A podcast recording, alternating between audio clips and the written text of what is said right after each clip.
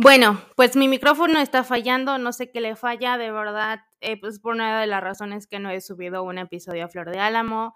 La vez pasada yo pensé que era ruido de interferencia, pero después ya me di cuenta que no, que lo que falló es el micrófono. Y la verdad yo no les quería entregar otro podcast donde se escuchaba terrible, porque aparte de que no tengo introducción así como de bienvenidos a Flor de Álamo, no sé, es como que muy raro y no sé cómo se esté grabando ahorita y me causa un poco de temor porque de verdad no quiero que les llegue este podcast así y ya cambié. No sé, es que ay, volví a escuchar la grabación anterior, la bienvenida que les estaba dando, y suena así como tun, tun, tun. No sé, gente. Ay, este micrófono, a mí lo que más rabia me da es que este micrófono es nuevo y, y, y, y ahí tengo como unos otros seis micrófonos y todos, ay, no. Ay, paciencia, ni si paciencia. Uf, respiramos. Uno, dos, tres, uno, dos, tres. Respiremos. Ay, Brody. Pero bueno, hoy es mayo. Mayo hace un calor tremendo en mi ciudad. Y bueno, en mi ciudad no, en mi pueblo, porque ustedes saben que yo vivo en un pueblo con mis abuelitos. La ciudad queda como a media hora. Y la verdad es que hace un calorón acá en mi pueblito y en la ciudad hace más. O sea, y ayer en la noche me dio una hemorragia nasal por el calor terrible. Y, o sea, no me paraba la sangre hasta que me puse un montón de hielos en la cabeza y así, aunque dicen que eso no sirve, pero a mí me sirvió, me paró la sangre, de verdad. Y así he estado.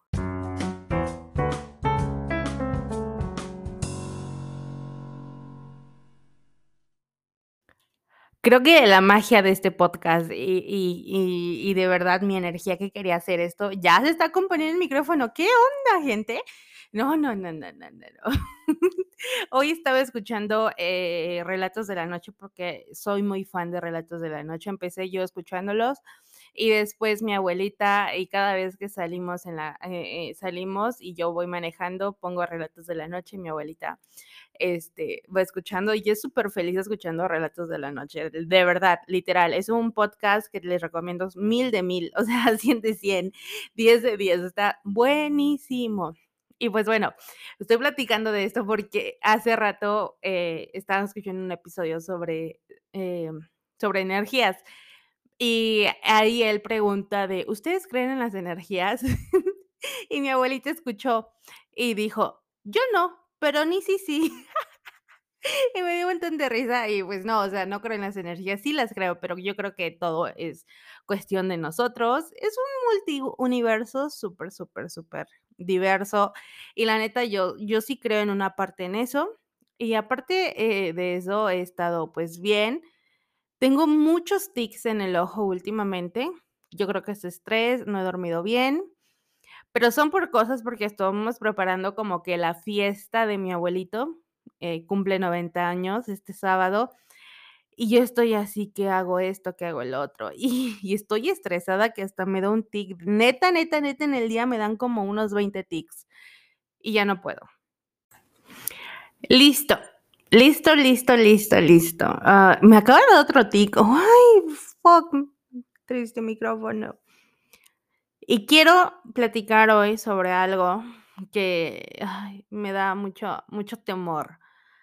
Eh, últimamente me he sentido bien, eh, pues me he sentido bien porque me he tomado medicina, porque he podido como que respirar y independientemente que tengo un estrés que me hace tener 20 tics en el ojo, pues me siento bien y no tengo ganas como de romper todo, gritarle a la gente, golpear a las cosas y así, porque siendo sinceros, así nos sentimos y no me avergüenzo porque es algo que me pasa y no es como de, ay, hola, buenos días, hola, buenas noches, hoy me siento mega espectacular, yo amo a toda la gente, abrazo y todos, porque la neta no, o sea, hay días que yo no me siento así y, y, y el tener todos mis trastornos también, eh, eh, esos son síntomas de que yo tengo ese trastorno y no me avergüenzo, es como...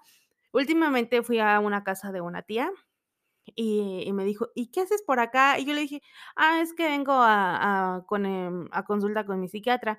Y me dijo, ¿a poco vas con el psiquiatra? Y le dije, sí, tía, la verdad es que yo tengo eh, tres trastornos y necesito tomar medicina, necesito ayuda psiquiátrica y, y, y terapeuta. Y me dijo: "Ay, qué bien, me alegro". Pero la cosa es así. Eh, bueno, dentro del temor de esto que les platicaba, eh, me enteré que mi psiquiatra está muy enferma, de hecho, está internada, y me dio temor, y yo dije: "What's happening, Brody? ¿Qué pasa si ella hace falta? ¿Qué pasa si?". Hasta yo pensé: "¿Qué pasa si ella se muere? ¿Qué pasa?". No, no, y me sentí como que desprotegida, me sentí en un momento me sentí muy frágil, porque sentí que que la vida se me iba.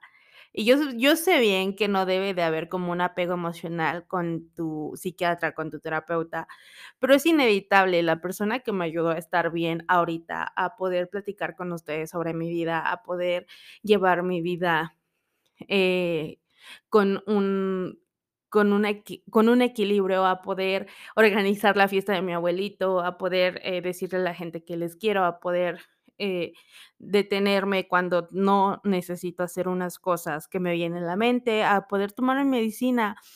Y pensé y dije: "Se me hace muy injusto que la persona que me ha dado mucha luz ahorita tenga mucha oscuridad en su vida". Y me puse a llorar, porque siento que que las psiquiatras son como seres de luz en gente que estamos llenos de oscuridad, o estamos llenos de confusión, y y los psiquiatras dan como que la medicina exacta para lo que nosotros padecemos. Y de verdad que se me hizo muy injusto, y tardé como una noche llorando por mi psiquiatra. Mm, ella me dijo que escuchó uno de mis podcasts y le gustó, y espero que me esté escuchando ahorita, y espero que ella esté bien, porque porque eh, y no es porque yo diga que que sea mi psiquiatra, ¿no? Sino porque yo siento que ella es mucha luz en la vida de muchos de sus pacientes, como lo fue en la mía, y y se me hace muy injusto, de verdad, muy, muy injusto que ahorita ella esté padeciendo. Pero son así, así es la vida, y y no podemos como decir: "A ella no le va a pasar nada", simple por hecho porque es psiquiatra, pero a nosotros como pacientes como que sí nos da un poco de temor, a mí en lo personal, porque ella ha sido una de las doctoras que le ha que me ha podido dar la medicina exacta. Y aparte de tener todo este compañerismo desde de que, eh, sea paciente conmigo, que no se desespere. Ay, escuché algo, Brody. Ay. Bueno, ya regresé, como que se escuchó algo, pero, pues, nada, no es nada, es como que quiero pensar que es un tráiler o algo por ahí, porque estoy cerca de la carretera, pero bueno, mi problema. Ay, señor de los cielos. Pero yo sí les digo, o sea, ese era mi temor, que le pudiera pasar algo a mi psiquiatra, y y yo dije: "¿Y luego qué voy a hacer yo, Brodis? ¿Qué voy a hacer?". Pero después me me di cuenta que esto era como, eh, el universo me estaba dando esta oportunidad como para saber que aún así, si a mi psiquiatra psiquiatra le puede pasar algo, yo tengo que seguir con mi vida, no voy a depender siempre de de mis terapeutas, de de mi psiquiatra, sino que tengo que depender de mí misma y confiar en que la medicación tiene que hacer efecto conmigo, porque es mi responsabilidad, y tomar yo mi camino. Entonces, eh, a lo que voy es que, por ejemplo, no sé, a mí al principio, cuando yo tenía, eh, pues, mis ataques y así, mi familia era como que muy cerrada y no le decía a todos que yo sufría de ataques de ansiedad, que yo había roto mis espejos, o sea, es que, ah, en uno de mis, eh, de mis de mis crisis terribles, rompí el espejo de mi cuarto, me corté con los vidrios que tenía el espejo, eh, tiré todo, mi maquillaje, eh, todo, o sea, mi cuarto estaba deshecho, deshecho completamente, y y yo estaba cortada de mis de mis pies, de mis de mis brazos, y y me desmayé de tanto como que tanta adrenalina, como con tanto enojo, como con tanto miserable me sentía por dentro. Y y son cosas que me que me pasaban, y no fue una primera vez, fueron varias veces. Entonces, eh, mi familia era muy cerrada conforme, o sea, cuando pasaba eso, y si alguien llegaba a mi casa y me decía: "Ay, Nisi, ¿por qué no tienes espejo?". Yo le decía: "Ah, pues pues porque se me rompió", así, ¿no? Y mi familia decía: "Sí, sí, se le rompió". Pero nunca fueron fui, o sea, y yo también no permití que fueran abiertos sobre mi situación.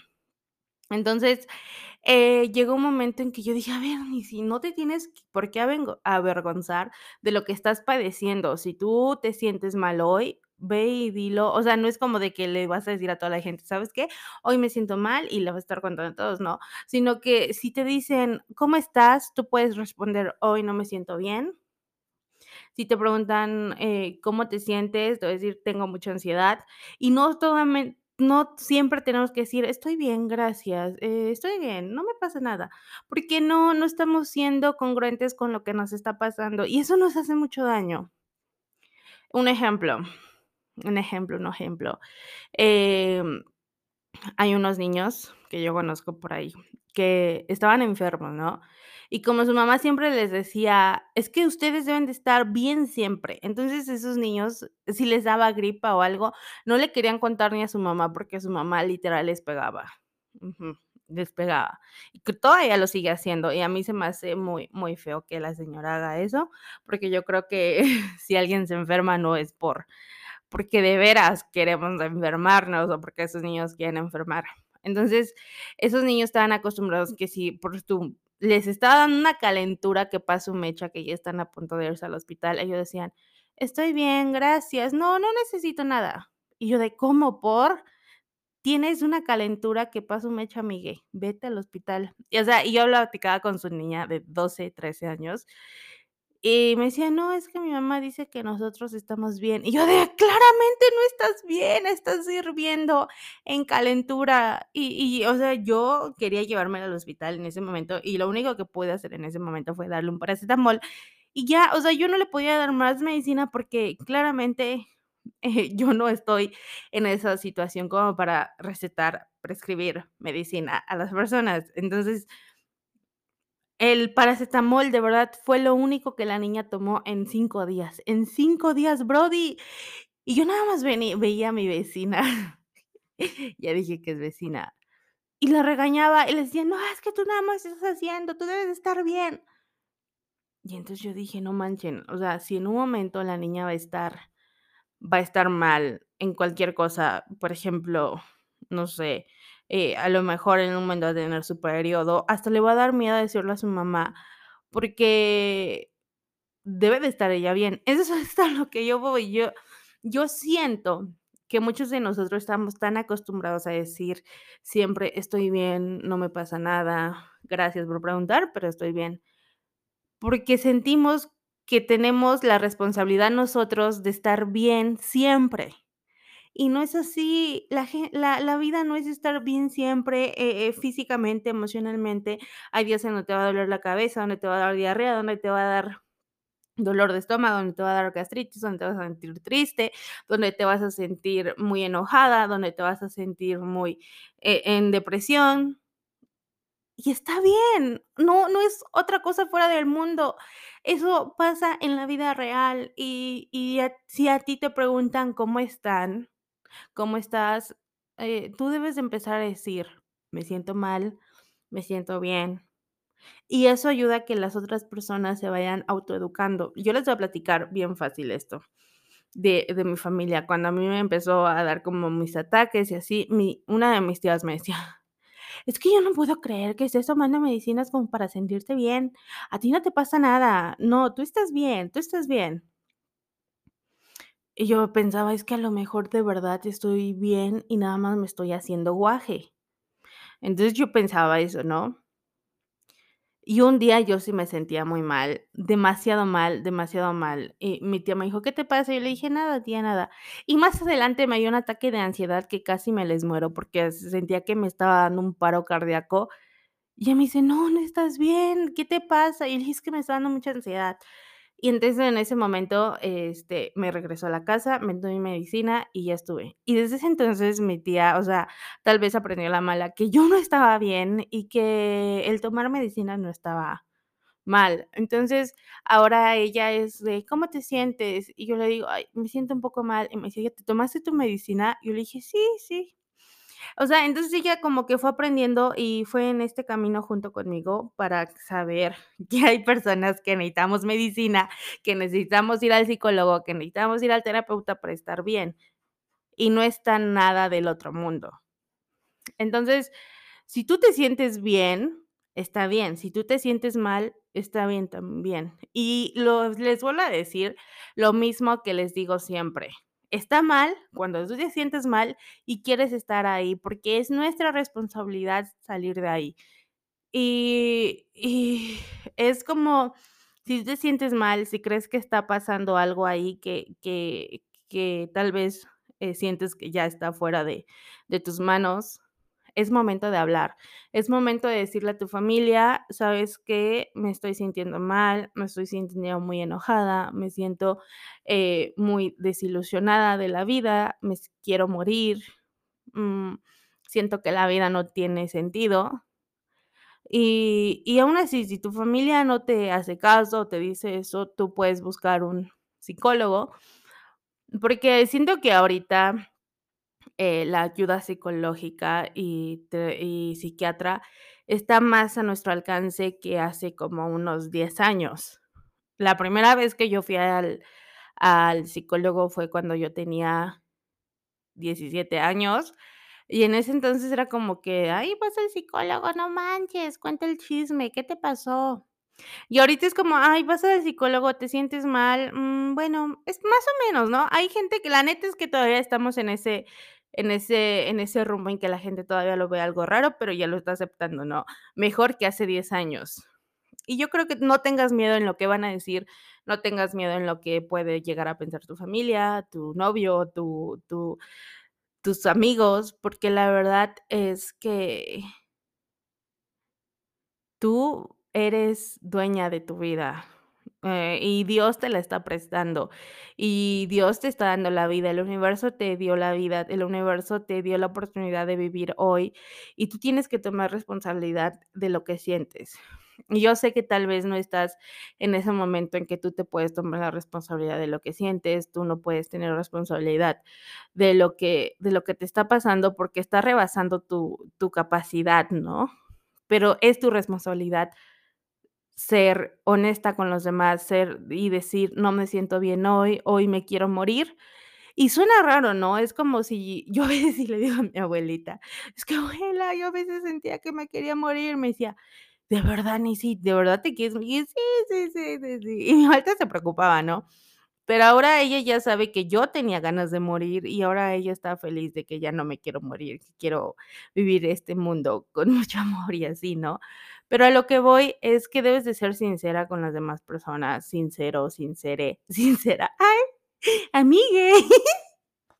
Pero no estás sola. Lo que sí te quiero decir es que no estás sola, no estamos solas. Y desde el primer momento en que yo empecé en esta búsqueda para encontrar mi equilibrio mental y emocional y físico, eh eh, nunca estuve sola. Me sentía sola, pero en realidad es que estaba mi terapeuta, mi familia que me amaba y que me ama mucho, y mi psiquiatra, y toda la gente, ese colchón que yo les platico de apoyo, que literalmente no he estado sola. Y yo creo que si tú te sientes sola, eh, y y de verdad crees que estás sola, pues busca ayuda de las personas que tú creas que te pueden ayudar. Por ejemplo, yo, me puedes mandar un mensaje y ahí vemos qué hacemos. La cosa es que entre nosotros nos debemos de ayudar porque no estamos solos. Tú no estás sola, solo, sole, no estás, no lo estás, y yo tampoco lo estoy. Entonces, el saber el que tú estás acompañado en este proceso es de mucha ayuda. Y déjame de volverte a decir que el que tú te sientas mal no está mal, está bien sentirse mal, está bien lo que te está pasando ahorita. Y te voy a decir, está mal cuando tú no tomas la responsabilidad de salir de ahí. Respira piensa en las personas que te pueden ayudar y mándales mensaje, porque de verdad te pueden ayudar.